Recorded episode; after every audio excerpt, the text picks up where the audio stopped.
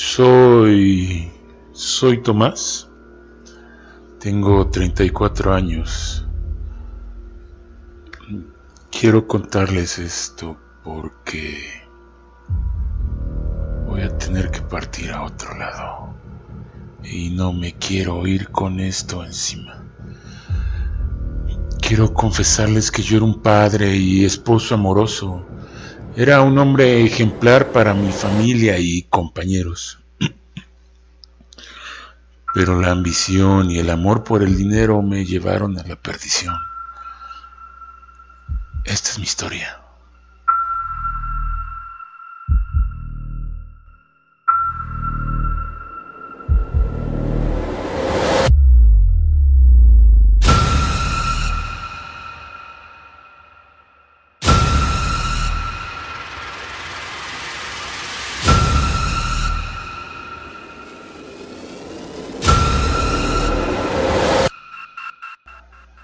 Lo largo de mi vida he aparentado lo que no soy frente a la sociedad.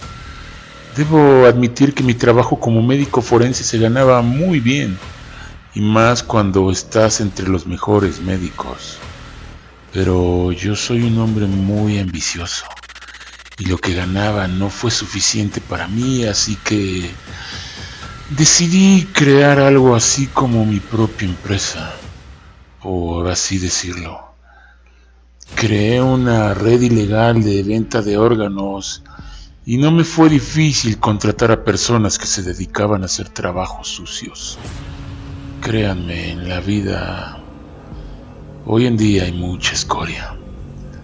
Aproveché mi puesto como forense para extraer los órganos de los cuerpos que llegaban a la morgue y para mí era muy sencillo hacerlo después de todo. ¿Quién iba a sospechar de mí? Pasado el tiempo mi empresa ilegal fue creciendo. Necesitaba contratar a más personas que hicieran el trabajo sucio. Entre ellos contraté sicarios. Ustedes saben, un hombre de negocios como yo a veces teníamos que resolver las cosas de una manera distinta.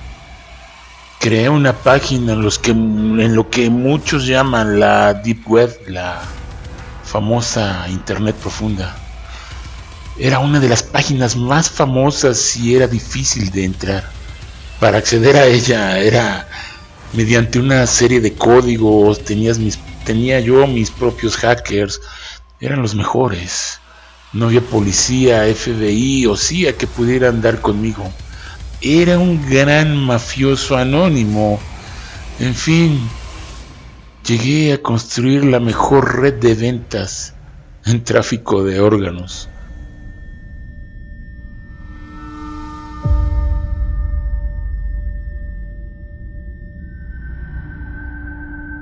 Una empresa bien organizada. Sobre todo los pagos eran por Bitcoin, la famosa moneda virtual o también se podía hacer en efectivo. Las ventas cada vez eran mayores y ya no era suficiente con solo extraer los órganos de los cuerpos que llegaban a la morgue. Por lo tanto, accedí al otro paso al secuestro de niños, jóvenes y adultos, trata de personas, tráfico, todo ese tipo de cuestiones para obtener lo que necesitaba. Los niños eran más fáciles de engañar y eran presa fácil. Simplemente ibas a un parque o en una escuela y con cualquier cosa los niños se iban contigo.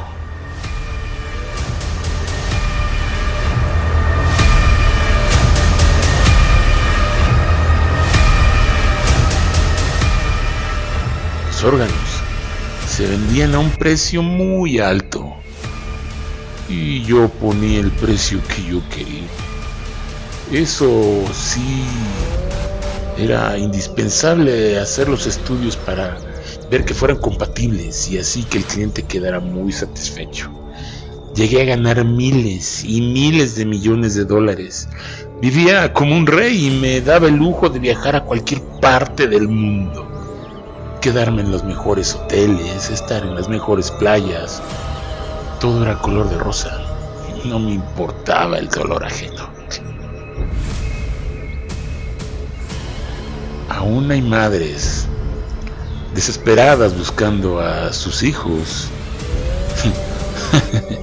no pierden la fe y esperanzas de encontrarlos, pero muchos no saben que, que están muertos y sus órganos fueron vendidos al mejor postor.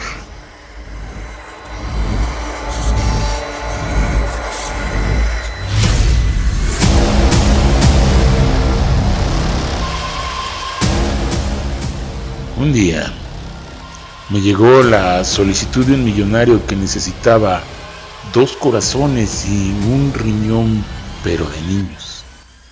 Le puse la suma más elevada del mercado porque había que secuestrarlos aparte. eran cuestiones distintas. Como se trataba de rapto de dos niños, los padres estaban más atentos. Mi cliente aceptó de inmediato mi propuesta y mandé a mis hombres a, a realizar el trabajo sucio. Secuestraron a dos niños.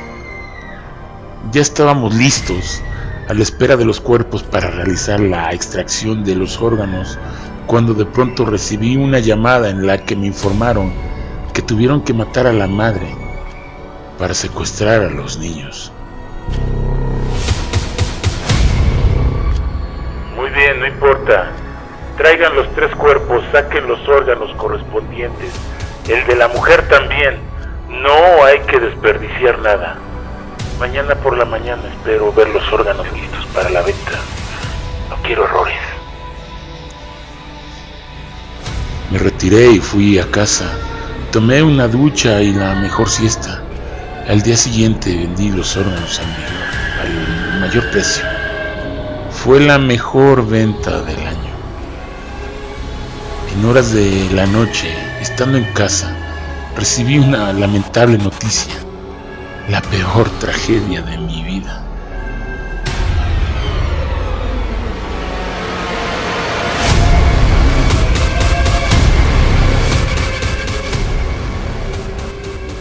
El carro que conducía mi esposa fue encontrado con manchas de sangre la policía me informó del hecho, ya que el carro estaba a mi nombre. Pero ¿cómo va a ser eso posible si ella estaba de viaje con los niños?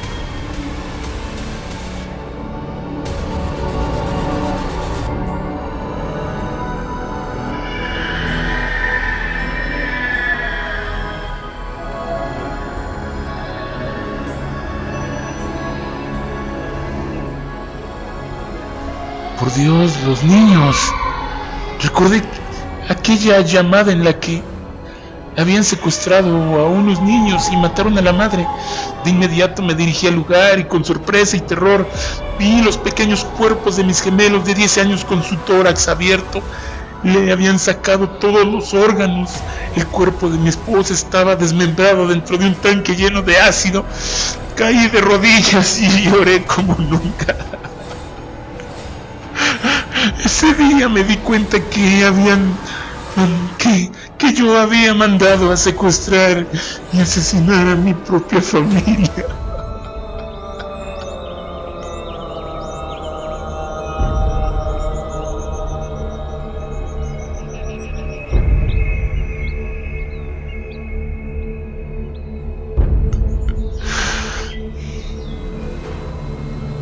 La culpa y la tristeza se se apoderaron de mí.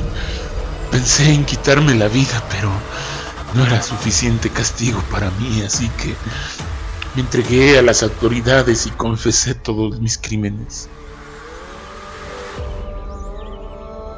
Luego, tras algunos años de investigación, capturaron a todos los miembros de la red ilegal, incluyendo algunos de sus compradores, a mí me condenaron a la pena de muerte, a lo que llaman la inyección letal. Hoy estoy acostado en una camilla, amarrado viendo como un doctor me coloca la inyección mientras observo a través de la ventana el llanto de mis padres despidiéndome con mucho dolor y la mirada de asco, odio y repudio de los padres de mi difunta esposa.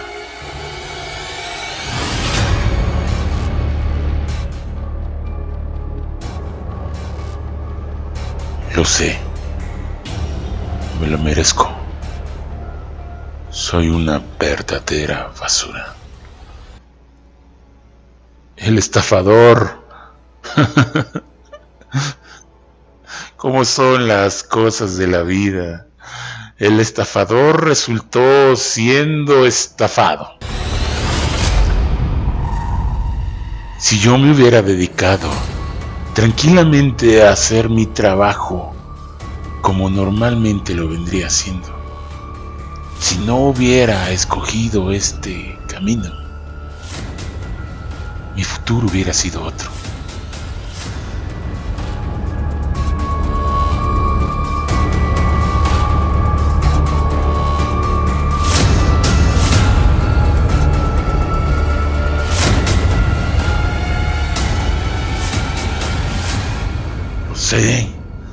Lo sé, lo sé, me lo merezco. Soy una maldita basura. Ahora entiendo y comprendo el dolor de aquellas familias que perdieron a sus seres amados. Siento mucha culpa y sé que mi muerte no va a aliviar su dolor, ni mucho menos traerá de vuelta a los suyos. Perdón. Mil veces. Perdón.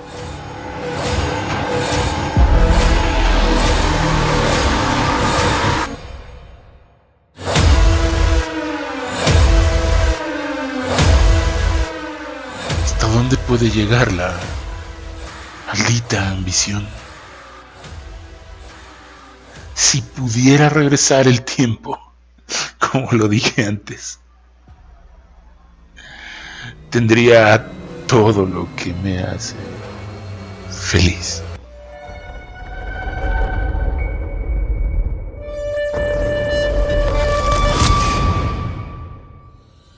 Quince minutos después, Tomás oficialmente fue declarado muerto.